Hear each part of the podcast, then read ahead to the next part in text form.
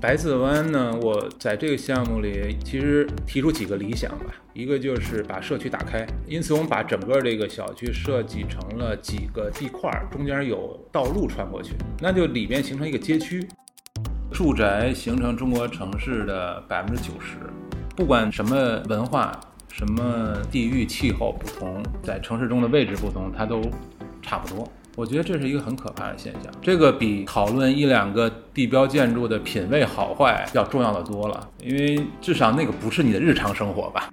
地产商都是想去偷面积，都是想去做一些事儿，为了私有的那个利益，而不是为了公共利益去做。所以法规一般都是设了一个底线吧。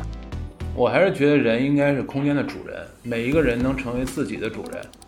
我觉得尤其在公共生活中，特别怕那种强势。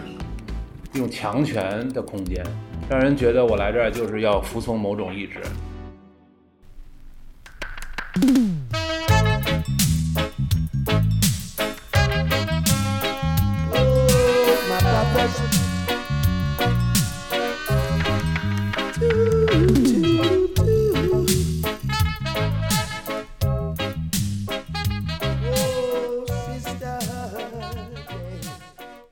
言之有物，不止硬核。大家好，这里是新周刊硬核读书会 FM，我是好汉，我是李静月。那我们今天特别荣幸的邀请到了建筑师 MAD 建筑事务所创始人马岩松老师。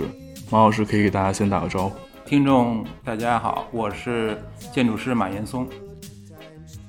我们都知道马岩松老师其实是全世界最著名的建筑师之一啊。那我们今天也是被荣幸的邀请到马老师做客我们的节目。那大家其实今天也会在国内外各个地方能看到马老师的作品，包括这个加拿大的梦露大厦，包括美国洛杉矶正在建造的这个卢卡斯叙事艺术博物馆，以及国内的这个哈尔滨大剧院、北京的这个朝阳公园广场，包括最近刷屏很严重的这个海口的云洞图书馆，以及那个嘉兴的火车站啊。那其实今天马老师是带着一个比较特殊的项目。到我们节目的这个项目跟我们刚才介绍的这些所有的城市地标啊，或者说是公共建筑类的项目都不太一样。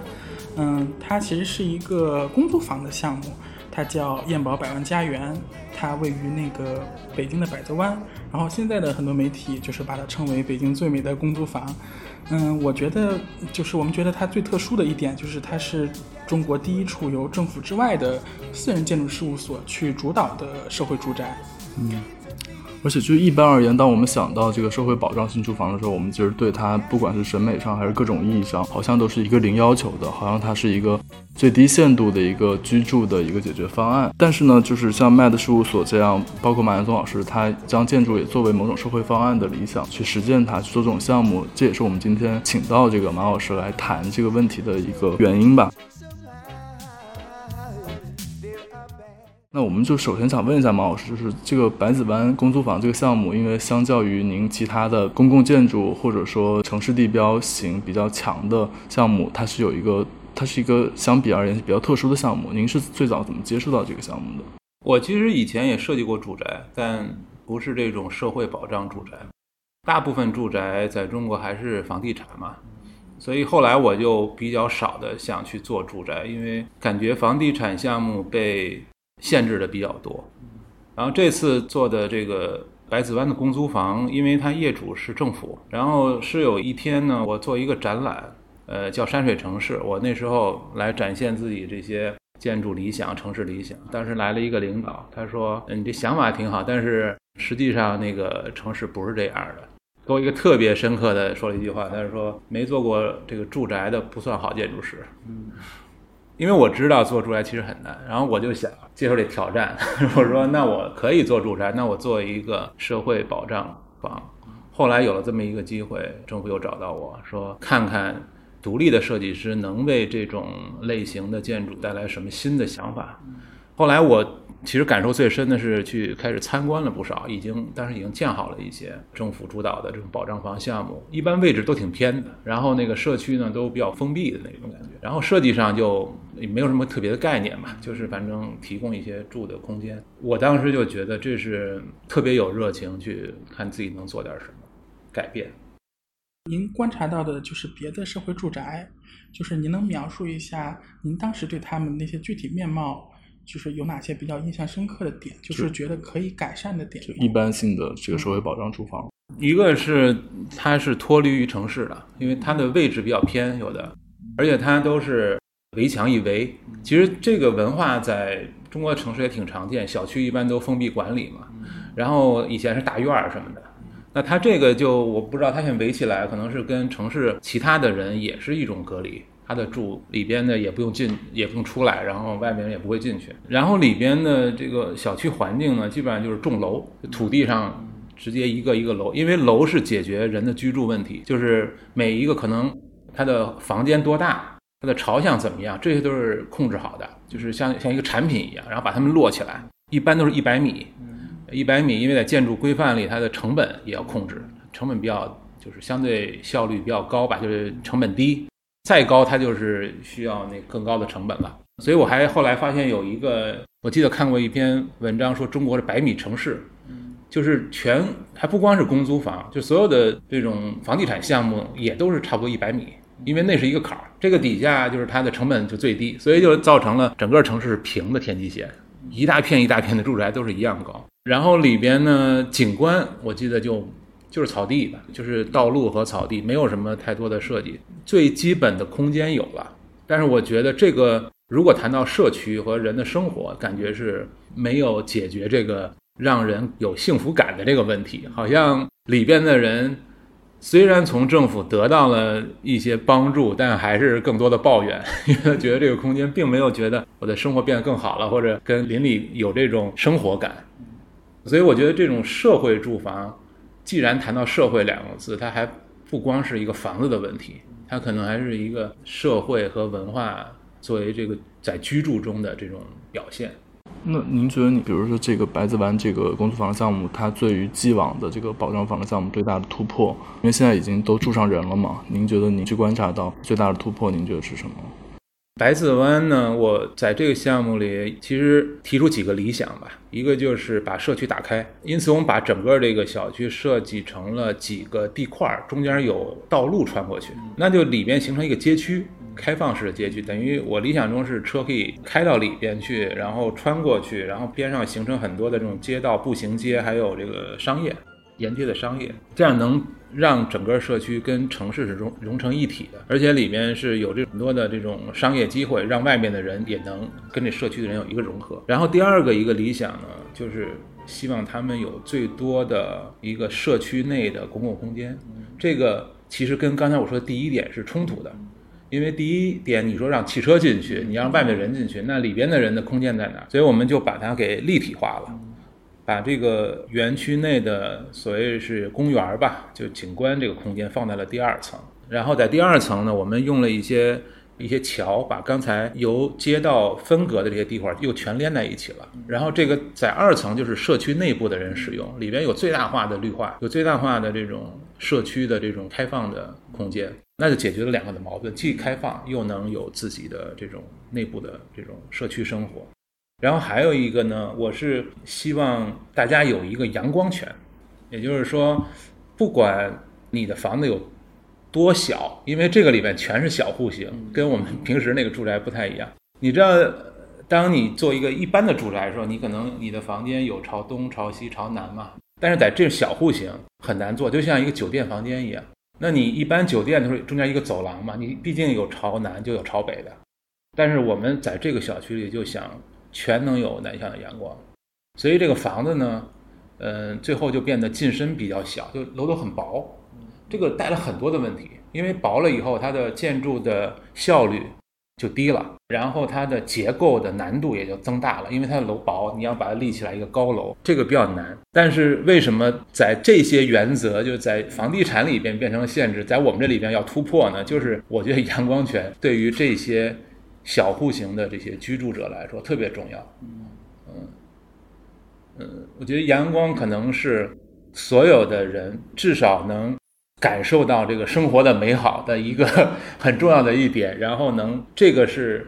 完全脱离于阶层的，它是一个最基本的一个公正的东西，大自然给，我是这么认为的。因为它房间非常小，我觉得这个我是可以理解。可能房间小也可以有很有意思的这种空间和生活，但是如果没有阳光，我觉得可能是个问题。对，然后呢，我们还有一个第四个吧，就是特别想摆脱那种兵营式的排布啊，就一般小区不是一排楼一排一排一排这样就下去嘛？因为它这种，我觉得也是我们千城一面的一个问题，就是城市规划都是计算出来的，它是一个经济模型，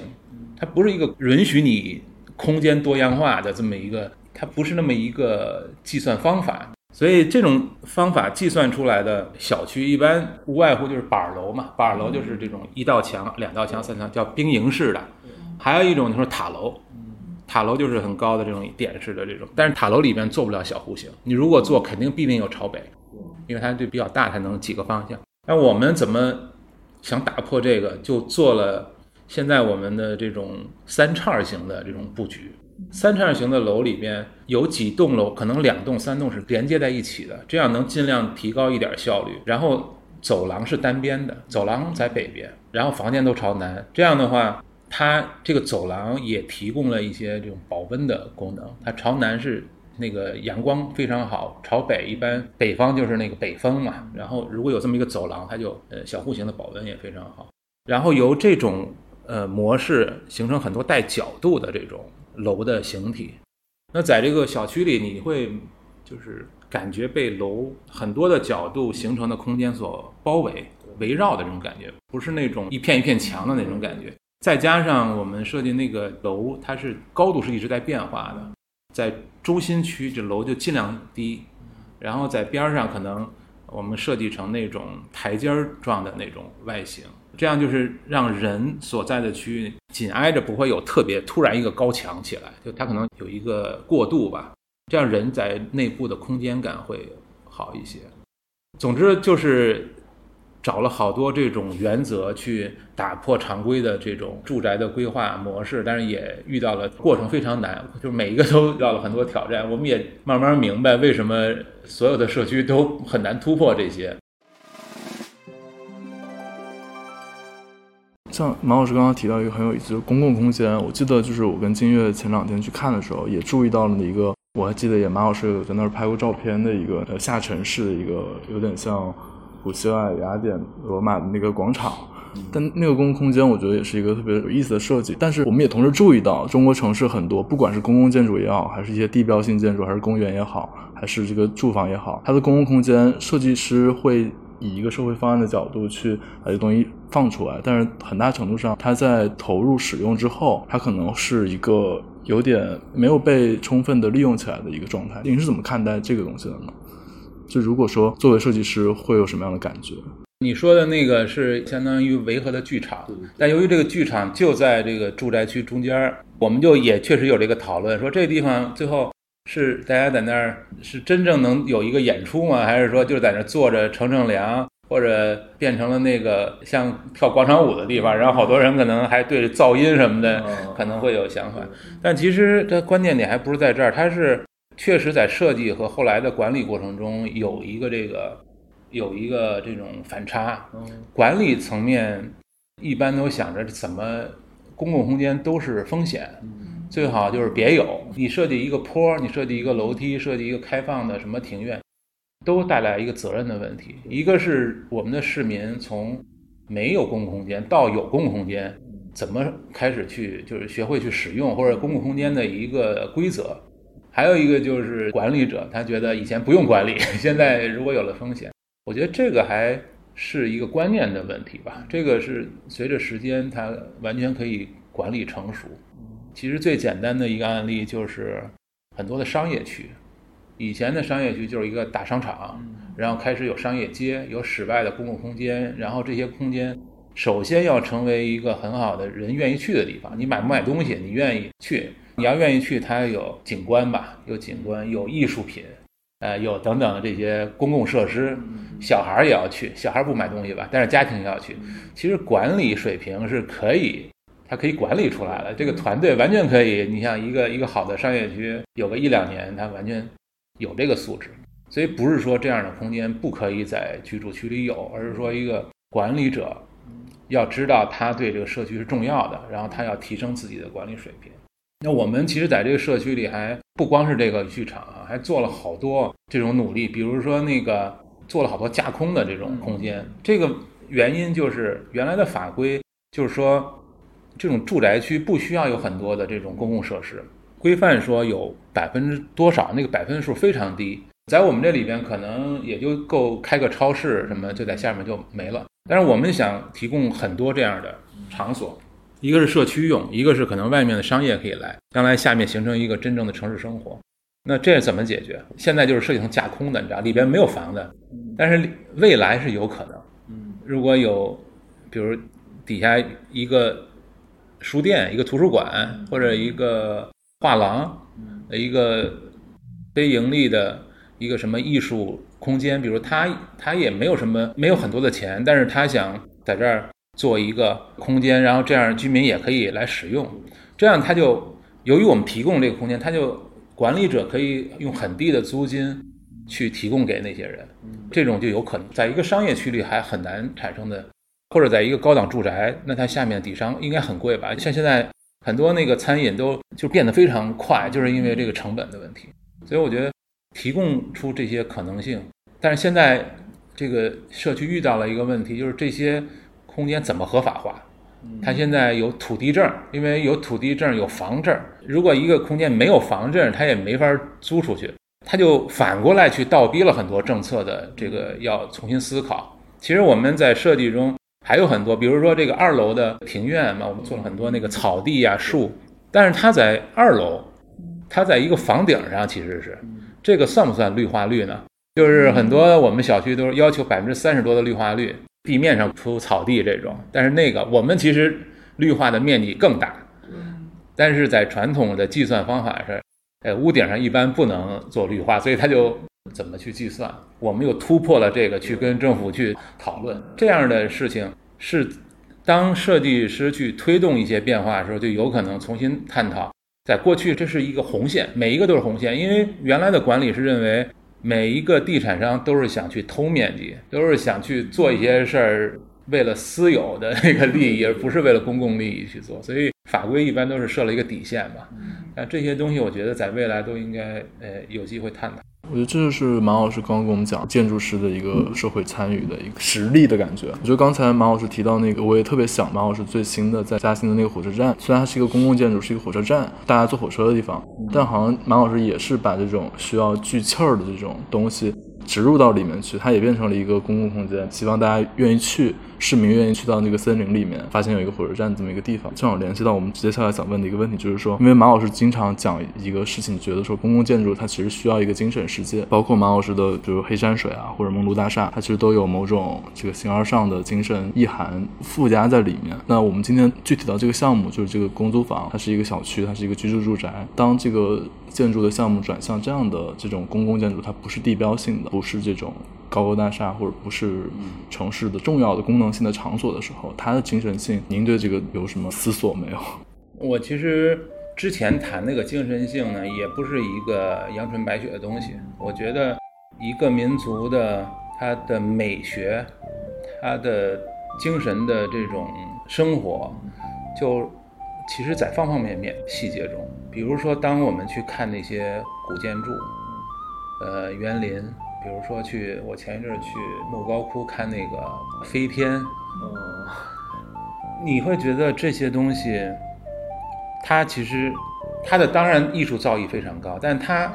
周边形成了一整套东方的这个美学，这套美学跟西方人不一样，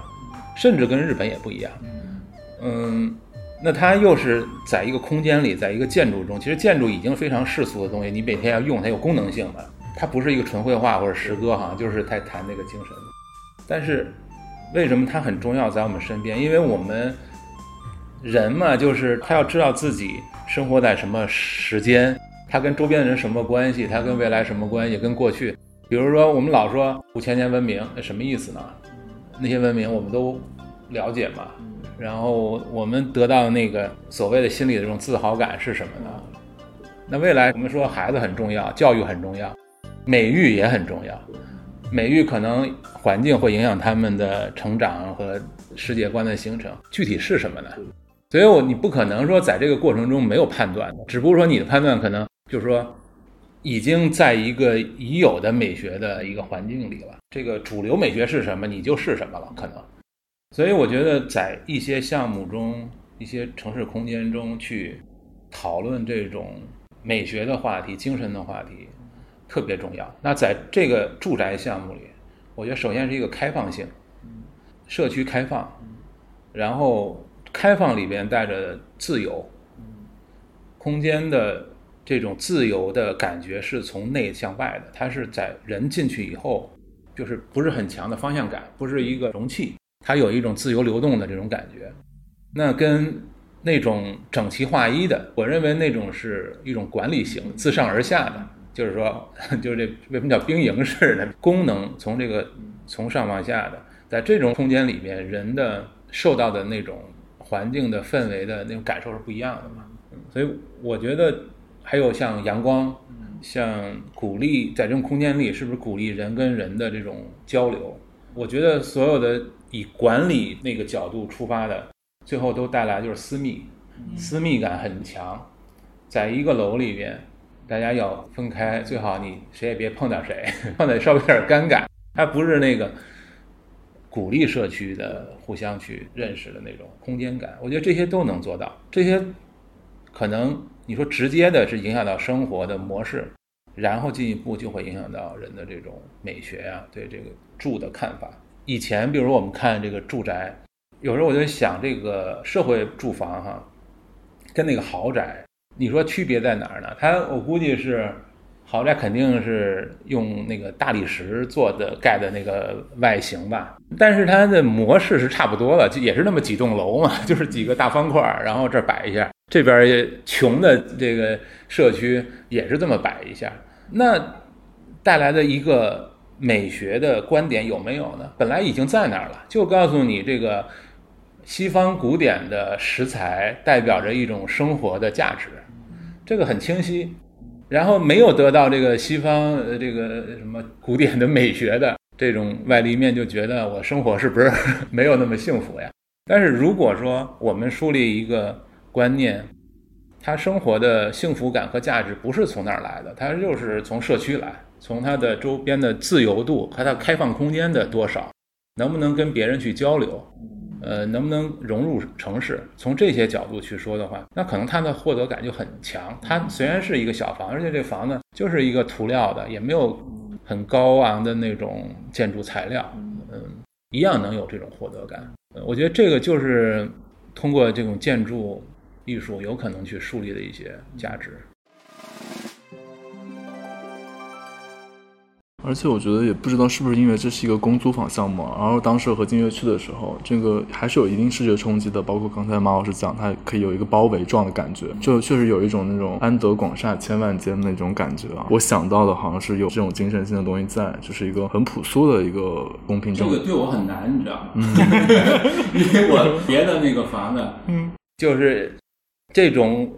整体的所谓的艺术感是很强的。但是在这里边，我已经收了很多，因为那个我们还要谈那个产业化，它整个的那个结构单元都是工厂那个预制的。北京现在从官方也特别追求这个，希望能在现场没有那么多的这种工作，都是模块化，这样就一个非常快，一个是也节能，但是这个就给建筑形象也带来很多。所以我们其实现在这个阶梯型啊。其实也也是去探索，在这种技术下看还能有什么空间。但是即使这么做出来，跟我们以前就很擅长用曲线呀，肯定不一样。但是我还是觉得，呃，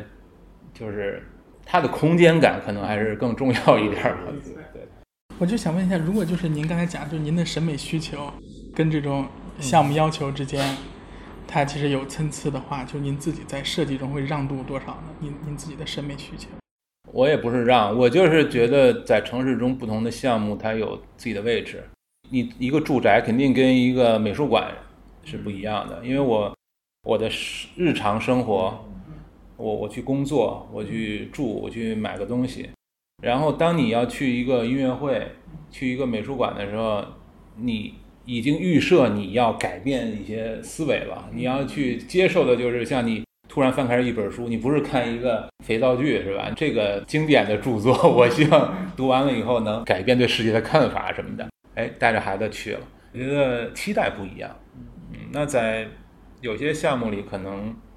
嗯，它有社会性，但它的艺术性就更重要。但是在住宅里呢，我觉得社会性呃是很重要的。就是我们其实刚才讲到这个所谓物质跟精神，吃饱饭，还有吃饱饭之后想到的这种诗啊、远方的这种关系。嗯，其实大家都以为公租房就是给中低收入的打工人群的，然后他其实住的这部分人的审美的需求其实也不是居于首位的，因为有时候你可能见到那么好，其实居民们可能也没有那么强烈的感受。其实这就有一个疑问，就是说公租房有必要造那么好吗？但是多坏是合适的，我觉得肯定是越好越好吧。嗯，我不是一个旁观者，我就是创造者。我就觉得，首先一个建筑它还不光是一个一个家庭的，它还是一个社区，它还是一个城市，它还是属于一个未来的城市，一盖可能几十年，那未来的人，未来的家庭怎么看？那它的对其他的城市的影响，剩下的这些是什么？它可能还有好多层次。那有些层次呢，你住在里边，也许不用太关心啊。你你可能住两年，他就关心这两年的事儿。可是建筑要他要考虑这个。另外，我觉得它从微观上呢，其实也是很重要。就是我还是觉得一个环境总是在潜移默化的影响我们。其实我们每个人都是这样的。刚才你说那个嘉兴火车站，其实像我们要引进森林这个概念，在火车站一般它搞什么森林啊？这火车站的管理就要高效，它要哪都干干净净的就完了。引入这个森林给管理带来很多的挑战，是不是有蚊虫啊？是不是鸟要跑到那里边去了？然后还要要养护这个，他能不能接受啊？但是。我们想说，这个可能是对未来的一个交通建筑成为很成功的公共空间一个必要的东西。就是说，以后你所有的这种管理都要需要整体的去考虑景观的问题。像我们那个室内很干净嘛，用白色的那个材料，也是有人提出这个说，那个别的火车站好像都用那个花岗岩。那种麻麻的那种面儿，就是哎，就是那个金脏。但是呢，同时大家又觉得，好像别的火车站都是那种脏的那种感觉，哎，这挺逗的。所以带来问题呢，不是说白不好，就是我们设计的空间比较白嘛，白是大家喜欢，但是问题就是说怎么能养护好，材料选好，从技术上先解决这个好维护的问题，然后他平时还要好好维护，就别想着一年都不扫地。像这个公租房也是，我们提供了这个空间，罗马剧场，大家去想办法一点点把它用起来。那个剧场在初期管理，现在还给围上了，就是想可能有一个这个过程。但是后来是用玻璃围的，我就觉得还也可以接受吧。反正就是可能以后还有开放的可能。在我们一开始接受这个委托的时候，就做了很多调研嘛。当时就是说，在这样的社区里。因为人呢，他的习惯不一定是特别爱护这些建筑的门呐、窗啊，都都是经常容易坏。然后当时有个业主就是说，说这种社区那个人啊，都拿脚开门了，所以你把这个门门得有是吧？不能没没有，那但是得弄得结实。那肯定有个金脏的问题，结实，然后这个门一直就是好多脚印在那上面。但是我想，如果这个门你设计的它。就是很干净的，它的社区里边的像那个垃圾箱啊，我们的标识都找了个日本的大师来设计，什么都设计的很好。其实大家进去以后，可能就会更爱惜这个环境。他有时候他想踹的时候，觉得这个下不去脚，有可能哈，或者车踹歪了，有人弄脏了，说不定大家还愿意去维护一下公共环境。我觉得这个可能设计可能有。能改变这个环境气氛和人的行为的这种可能性吧。我们一般去一个，比如美术馆吧，现在可能你那个大声喧哗一下，拿起电话打个电话，大家觉得有点不太文明，打扰到别人。但至少没人在里边睡觉，大家还知道不同的场所的气氛还是不一样的，跟你去一个市场，嗯，还是不一样。所以我觉得这个空间呢，它的不在于一个功能性质，还是在于你塑造了一个什么气氛。嗯，你的气氛本来就是适合大家躺着睡觉的，那我可能就得躺下呀。那我可能在在一个社区中心，可能就让大家放松，愿意躺下，我就可以把空间打造成这样的。嗯嗯，我觉得这个你想让它易于管理，让它整洁，它是有办法能设计好的。那我们可以接着谈一下就是一个比较老生常谈的话题，就是千城一面或者千楼一面的这个话题。其实这个话题应该也被提出了很久很久了。然后马老师其实也呃一直比较关注这个话题啊。通常情况下，我们说千城一面的时候，我们都会举一些例，比如说有一些奇丑无比的地标性的建筑，或者是有一些一模一样的一字排开的一个火柴盒一样的这个写字楼的建筑。但我们好像很少会从住宅或者从小区社区的角度去审视千城一面这个问题。那我觉得马老师。的这个设计理念，包括马老师的这个北京的这个白子湾这个公租房，它其实就从这个层面上去挑战了这个问题，或者说给我们一个新的维度去思考这个问题。因为不像写字楼或者 CBD 或者这个地标性的大厦呀，或者公共建筑、美术馆、艺术馆，它本来就处在城市的这个名片的核心的位置。那这个住宅它其实是隐没在城市的各个角落里的。它其实是如果说多样性的话，它这个维度是最重要的。马老师能不能从这个角度给我们谈谈您的想法？我觉得住宅形成中国城市的百分之九十。嗯，你去各个城市，那个它主要的，除了去中心什么大街 那个广场，大部分还都是住宅嘛。而且住宅的规划模式比较单一，它就是一般跟中国这个经济发展有关系，它几大地产商，然后全球连锁，不是全国连锁 是吧？产品。也是这种全国的统一，所以就造成了这个规划模式、建筑模式和怎么开发这个模式都是很类似的。那造出来的东西呢，不管什么文化、什么地域、气候不同，在城市中的位置不同，它都差不多。我觉得这是一个很可怕的现象，这个比讨论一两个地标建筑的品位好坏要重要的多了，因为至少那个不是你的日常生活吧？就是你比如说谈央视，有人称赞，有人不喜欢，骂两句，但是是你的一个日常，就是聊天的那个一个话题。但是你生活在一个什么环境呢？每个人生活在一个什么环境呢？我记得有一个艺术家，他一个作品，就是去拍了好像几百上千个那个家庭。就是一进去这个门厅，就是他的客厅，虽然是家具有点不一样吧，但是格局是一样的。这边墙上一个电视，那边一个沙发，然后那边是一个餐桌，因为那边是厨房，反正就这个格式，每一个房间都是一样，一模一样。那你说，如果环境是影响人的，那你说这个人的生活模式也都会差不多吧？那他的行为模式呢？他整个这个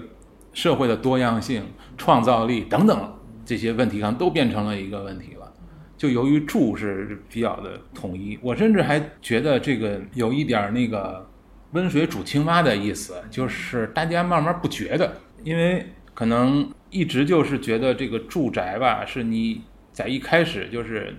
改善性嘛，能有的不错了，然后能有一点更好的就更好，但是它其实所谓的不错和更好和再好一点也都差不多，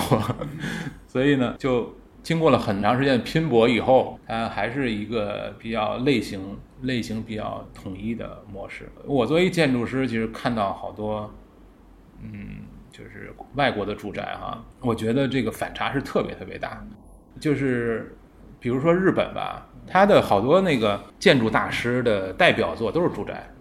而且就不是别墅，全是集合住宅，就是就我们这种好多人住在一起的这种。它不像洛杉矶都是那个一个一个。独立的嘛，独立的小房子，这种集合住宅也是有设计感、有社区感，然后一个一个不一样。那他们的建设量才多少？我们的建设量，那就是那我都不知道这个数哈。完，我觉得肯定是几十上百倍的建设量。在这么一个量快速形成的时候，如果它没有多样性，我觉得这个形成一个很大的一个问题。像因为我们如果去国外玩的话，都会有那种流连忘返的街区，就会说哎哪个区的那一块特别好，都印象很深刻。但是好像在中国确实很难说出哪个街区会让我们很流连忘返。你说的这个街区，其实就是我刚才想说的那个社区感。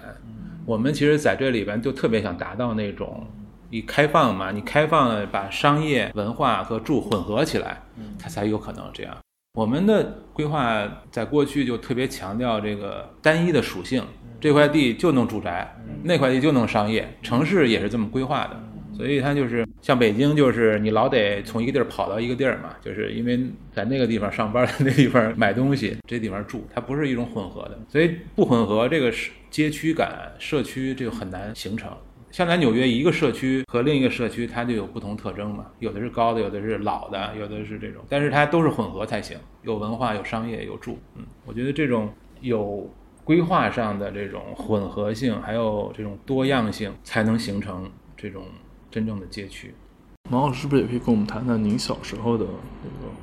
住宅？因为我们觉得住宅可能它是在，就是它也是在不断变化嘛，它也有不断变化着自己的这种面貌。嗯，就是您能从自己的身上，就是您可能住过的哪些地方，讲一讲您感受到的。包括您就是在北京长大的嘛？那北京的这个，比如说您小时候生长这个社区，包括这个住宅，嗯，它对于您对您理想中的住宅的想法，它应该它有没有某种程度上的塑造？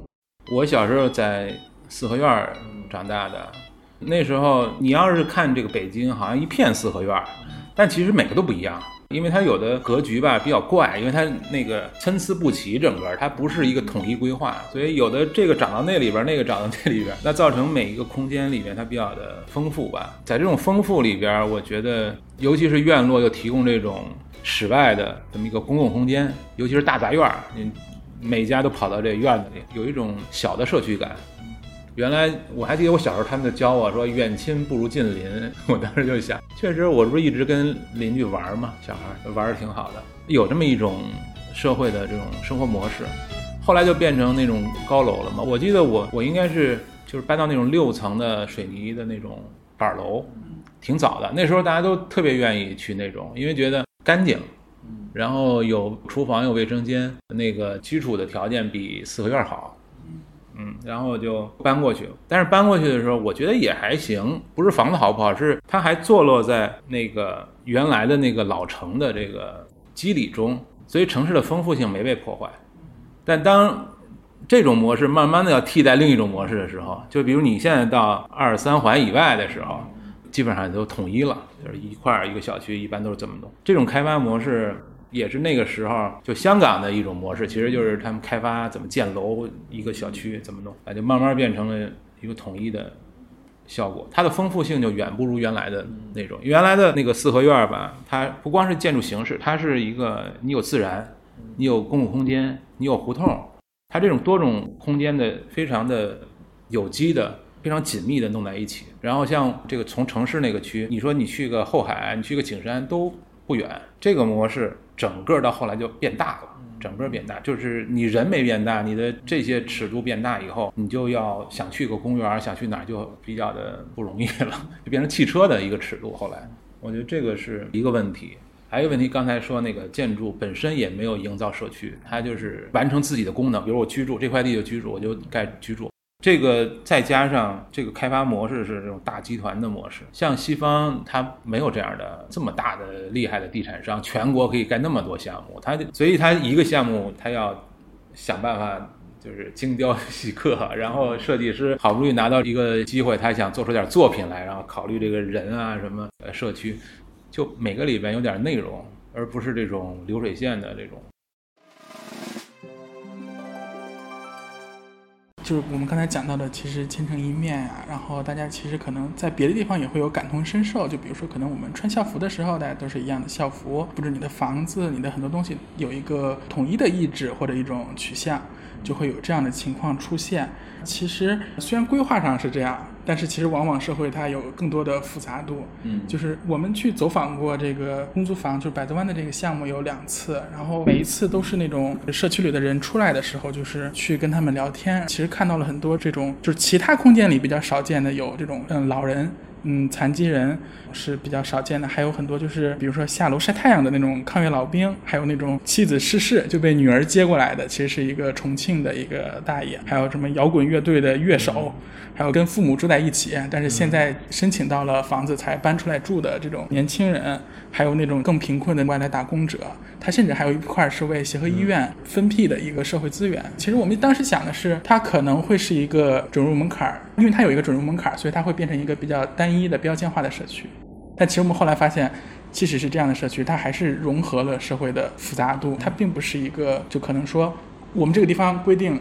是一个什么人群，它就会是这些人群，反而它其实是四面八方的都会涌过来，并且有它独特的复杂性。就是您觉得现在这个项目的面貌符合您的预想吗？嗯，包包括您之所以现在才，比如在媒体上，就比如给大家介绍这个事情，也是因为想等大家都住进来，然后看一看这个事情是怎么样的。建筑建好还没有怎么去拍这个建筑，因为我觉得可能还得等所有人都住进去一段时间，看看整个生活的状态吧。因为我觉得这样的一个项目，它不是可能建筑，它是一个让事情发生的。生活发生的一个场景，它不是一个主角儿。其实它内部的丰富性，我是能猜想到的。在一开始，我觉得，其实我们建筑师一般追求的项目，或他认为城市主要的项目，真是不是中国的一个全景。因为中国的其实大部分人的状态，都是一个接受的这个，尤其在城市和和房的这个层面，都是接受的状态。它没有发言的机会，它不像，也许以前那个四合院，你还稍微改造一下什么，让自己。现在这个住宅不可能，它是一个自上而下的嘛。所以其实，因此我就觉得项目的多样性，然后和它的开放性和它的可成长性都特别重要。它将来可以改，或者说它，比如说我这次做完以后，我帮政府就还做了一个报告，你知道吗？我去研究了一下那个法国的。公租房的那个整个的一个变革，他从战后那时候也特别傻，然后也是那种大板楼什么的，后来慢慢慢慢越来越好，在这个过程中，很多的。建筑师啊，还有住户啊，都去提意见，提意见慢慢就改变那些，就他等于是两方面得努力。那其实我们就想从后面这个用户的看看还有什么，就是我可能有个观察或者这种对谈吧，看看有什么意见啊。比如我就认为，如果再让我设计一个，我觉得密度应该再低一点儿。我就我觉得现在这个很难啊，反正我要都要阳光，然后这个空间我如果再低一点儿就更舒服一点。反正有这么一个。博弈的过程吧，博弈的过程本身就很重要，它就是人参与城市生活嘛，这个很重要的一步，在这个层面参与了，可能大家就会在社区的这个建设呀，在未来的这个，比如我们现在想汆的业主那边搞一个像文化节似的东西，然后他们也是很犹豫啊，是不是从管理的角度考虑？我们想，可能也许是社区他们自己愿意去。因为你要去管理，他们就就会认为说住户会不会又提意见啊？说我弄得不好啊，或者还不如不弄呢，是不是？但是如果他们自己去搞，然后呢，大家开始融合在一起，然后可能明年又是一个活动，后年可能慢慢就搞起来了，就这种，我觉得它需要一个这种建设的一个过程。我记得当时跟金月去的时候也是印象特别深刻，就觉得我们在上面平台绕一圈，可以见到很多居民，就他提供了一个很多相遇的机会和空间，就人和人相遇的空间，这个可能就是特别重要的一点。这就是一个建筑设计啊，我们设计了一条线，然后在这条线沿着这条线有一些像口袋空间，这样大家在这条线上是互相大家要重合的，要互相见到的，但是他还可以去找。其他的这种，比如有锻炼的呀，有小孩的呀，有这种不同的空间，这个就典型的一个社会空间，其实。对对，包括刚才听金月讲，有那么多不同身份的、不同标签的、来自不同地方的几个人在那里聚集，其实我就觉得也是一个在更广阔、更长远的未来之后，它是很重要的一个社会学家或者历史学家介入的一个田野的一个状态，就它是一个交错的一个一个田野。对，我感觉我们最近其实，在那个社区遇到了很多宠物，各种各样的狗，然后那些狗样子都很神奇。遇到最神奇的宠物，其实是一只鸭子。对，还有六这样的鸭子的存在，那个时候让我们感觉到它一方面，它甚至有它中产的一面，但是它也有它那种，就比如说你会看到很多这种残疾人，就是因为其实残疾人在中国的其他公共空间很少见到，有这样的人，他们会在那边推着呀、晒太阳啊什么的。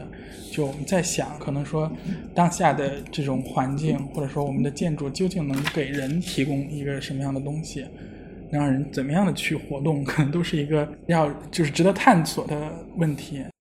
他养宠物不一定是中产。我那天看见一个老头儿，他就养了一个狗，都已经十几岁了，挺老的了，还蹦蹦跳跳那个。我开始问他养多长时间，他说十几年了，说我捡来的。一开始。我觉得他是一个伴儿吧，好像就是跟他很感情很好那么一个伴儿，然后一直跟着他。我就差问那个狗喜欢不喜欢这楼了。反正我看是能跑的地方挺多的，嗯，至少是。然后那个，呃我觉得残疾人也是，就是这个你说这个多，因为那个整个屋顶那个设计确实考虑了这个。我们其实前一阵还做了一个专题研究，就是说这个中国城市对各种特殊要求的人吧，是不是友好不友好？我觉得这个也是很重要。曾经也有过这种运动，让城市现代起来，好像就是觉得应该是让大家公平啊，然后能功能上至少吧好使用。我觉得这是一个最基本的吧。如果这个都做不到的话，那嗯，确实就是谈人的这种。在一个城市中去建设一个和谐社会，这就简直没法谈起了。就肯定还是要最基本要做到这些。那个在我们对不起，我突然想起来一个事儿，我们在美国做一个博物馆嘛，嗯做那个卢卡斯叙事艺术博物馆，里边要谈到这个，当然一个公共建筑里边要考虑这个残障人、轮椅啊什么，它的要求呢，不但是正常人能到的所有地方它都能到，而且整个过程的体验要一样。也就是说，比如你。进到一个博物馆，你设立一个大楼梯吧，你这么能上去，你就不能让他跑到后边去做了一个什么直梯上去。他要上楼的过程也得看见景色，所以就是整个的这个对人的考虑是最核心的。如果你说一个公共空间的目的就是让大家来到这儿，比如看到美景，看到别人，觉得自己是社会的一部分，然后你恰好在这个地方给做砸了，那你其实展厅里展什么东西，那个都是第二位了，都是次要的。那个都是都是第二位，都是次要。这让我想到之前讲的一个，就是当我们有一天称特殊人群不是特殊的时候，这个事情其实才算完成。是的，是的。对，最后一个问题，就是因为马老师一直很强调，不管是建筑也好，还是住宅也好，它的核心都是人嘛。对于任何建筑师而言，他的建筑和作品需要有人跟他互动起来，他才有成就感，也有成效。请马老师最后可以简单谈谈，就是您对，比如说使用您的公共建筑的人，对于城市的人，比如进入您的剧院、进入您的图书馆、进入您的这个廉租房居住，您对他们有一些什么样的期待或者想法？我还是觉得人应该是空间的主人，每一个人能成为自己的主人。我觉得，尤其在公共生活中，特别怕那种强势、一种强权的空间，让人觉得我来这儿就是要服从某种意志。嗯，当然，这个可能大家觉得有时候一个东西有很强的艺术性的时候，是不是我要不理解，我就是或者我有争议，我不喜欢，这个都我觉得也正常。但是最关键就是能不能给人一种呃思考，或者说开放性，或者让他想想是不是有一个新的可能，或者给他一种新的气氛，尤其是在艺术空间里就更是他去。就像看一本书，你在一个商场里看，跟你在一个图书馆里看，气氛不太一样。这个空间给你提供这种气氛，我觉得还是我理想中的城市，还是由无数个有趣的个人组成的城市。这个城市就会变得很有魅力，然后大家可以有必要跟别人学习，去交流，让城市丰富起来。那我觉得空间规划的方式、建筑的美学都应该多样化。